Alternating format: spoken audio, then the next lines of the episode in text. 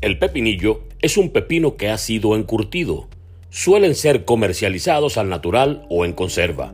En cualquier caso, son frecuentemente servidos como una guarnición de otros platos o como una tapa o aperitivo. Pero a mí no me gusta, como no me gustan la gran cantidad de los cambios que últimamente le han impuesto a ese maravilloso juego llamado béisbol. Por eso, a mí me gusta el béisbol sin pepinillos.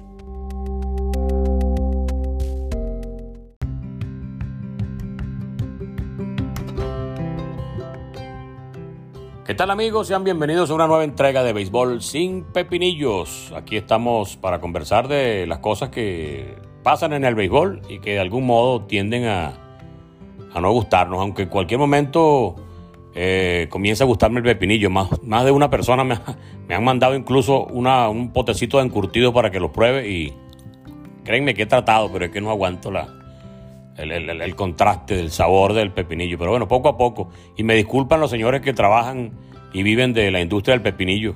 No es que les esté echando la partida para atrás, pero realmente no, no le encuentro todavía la gracia. Ya quizá en algún momento aparecerá un inventor de un pepinillo y le ponga algún ingrediente que lo haga más agradable. Pero, como siempre digo, respeto a toda aquella persona a la cual le guste el pepinillo, porque todo el mundo es libre de hacer lo que mejor le convenga.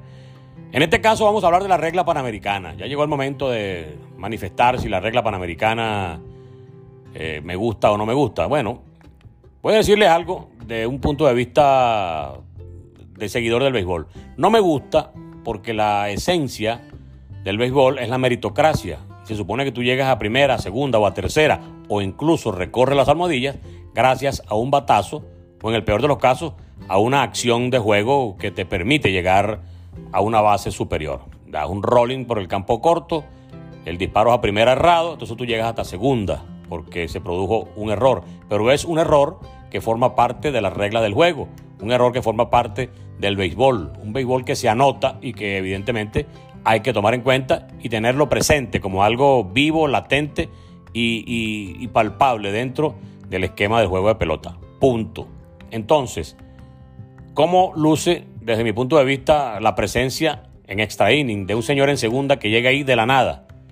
Me parece algo extraño eh, quitarle eh, dinamismo al béisbol, quitarle el ritmo natural que lleva el béisbol y esto contradice de alguna forma las cosas que, el mismo béisbol se ha ganado. El hecho de ser un juego sin reloj, en donde las carreras son lo que determinan las, las victorias y las derrotas, aquí están forzando un, elemento tan, tan delicado como es un hombre envasado en posición de anotar para que el juego termine de alguna forma más rápido. O sea, eso es violentar lo que durante más de 100 años se ha visto dentro del mundo de la pelota. Si yo llego a segunda es por mérito propio, no porque me ponga una regla ahí para que este juego se acabe más temprano. Al que no le guste un juego que tarde mucho, que se ponga a ver otra cosa, que se ponga a ver fútbol, que vea baloncesto, que vea todos los juegos del mundo que hay en los cuales el reloj está involucrado. El béisbol no es uno de ellos. Entonces, no veo la razón por la cual eh, tratar de apurar algo que no merece ser apurado porque le resta sabor, picante,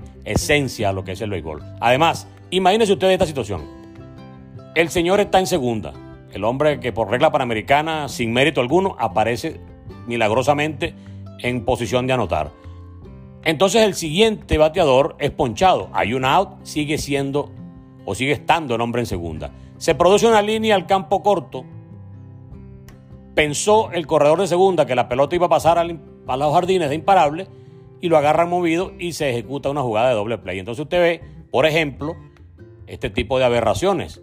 Tres outs con dos bateadores en un inning. Eso me parece a mí realmente que, es algo como muy complicado, como algo que le resta esencia al juego de béisbol. El béisbol no fue configurado para eso para que lo estén alterando de una manera tan caprichosa y tan extraña que, le, resta la emoción y que le resta la, la, picardía a lo que es un extra inning. Que el juego tarda mucho, bueno, pero siempre ha tardado. Que el juego no es un juego tan rápido como el baloncesto. Bueno, siempre ha sido un juego un poco más lento que el baloncesto, en el cual la estrategia tiene que ver con otros puntos de vista.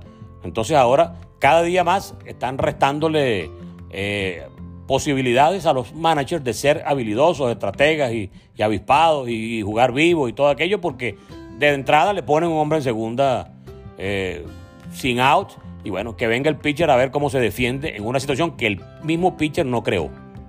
Entonces estas son las cosas que realmente confunden un poco y, pareciera que en aras de lograr, no sé, una dinamización extrema del juego de pelota, ya han, bueno, darle las cuatro malas seguidas, sin que se las lancen automáticamente, como si fuese un béisbol, un softball de lo que jugamos y después nos comemos unos zancochos y nos tomamos una cerveza. Eso es lo que quieren convertir el béisbol. Yo no creo que sea esa la intención, ni la majestad del juego en, el máximo nivel merezca algo como esto tan, tan, tan simple ¿no? y, tan, y tan sin sentido.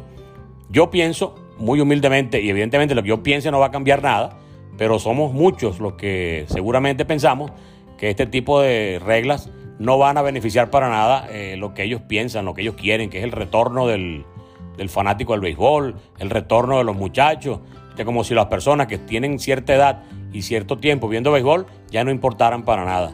Las personas que gastan son los que trabajan, los que tienen. Un niño de 5 años no gasta nada. O sea que desde el punto de vista de mercadeo, estás creando un fanático, pero un fanático no se va a crear ni le va a gustar el béisbol porque tú le pongas a un hombre en segunda para que note más rápido y se acabe el juego porque todo el mundo está obstinado de ver juegos de pelota tan largo. No, el béisbol es como es, fue configurado como fue configurado. El libro de reglas del béisbol es bastante amplio porque son muchos los detalles que hay que manejar y me parece un sinsentido, por no decir una aberración, eso de poner un hombre en segunda con el único propósito de que el juego dure menos. Todo el fanático lo que quiere cuando llega al estadio es que el juego dure bastante. Ahora resulta que el comisionado y sus acólitos lo que quieren es que el juego dure menos porque no sé, porque la novela que viene después o el noticiero que viene después este, así lo amerita, entonces hay que acabar rápido con un juego de pelota. La emoción no puede durar tanto cine porque hay que acabar eso lo más rápido posible. Pienso que no, no me gusta. Ahora, ¿a usted le gusta esto? Puede perfectamente comunicarse a través de nuestras redes sociales, arroba sequeranet, tanto en Instagram como en Twitter, e incluso en alguna de las aplicaciones usted puede incluso comentar eh, con respecto al contenido de este episodio, eh, ahí mismo en la aplicación, bien sea Anchor, Spotify, eh, Google Podcast, Apple Podcast, por donde esté, donde lo esté, esté escuchando, allí hay la posibilidad de que usted se comunique en la propia aplicación y yo recibo los correos o los, o los mensajes con su opinión. A mí, como el pepinillo, no me gusta la regla panamericana. ¿A usted le gusta? Siéntase libre de comentar. Nos escuchamos en otra oportunidad. Esto fue Béisbol sin pepinillos. Chao.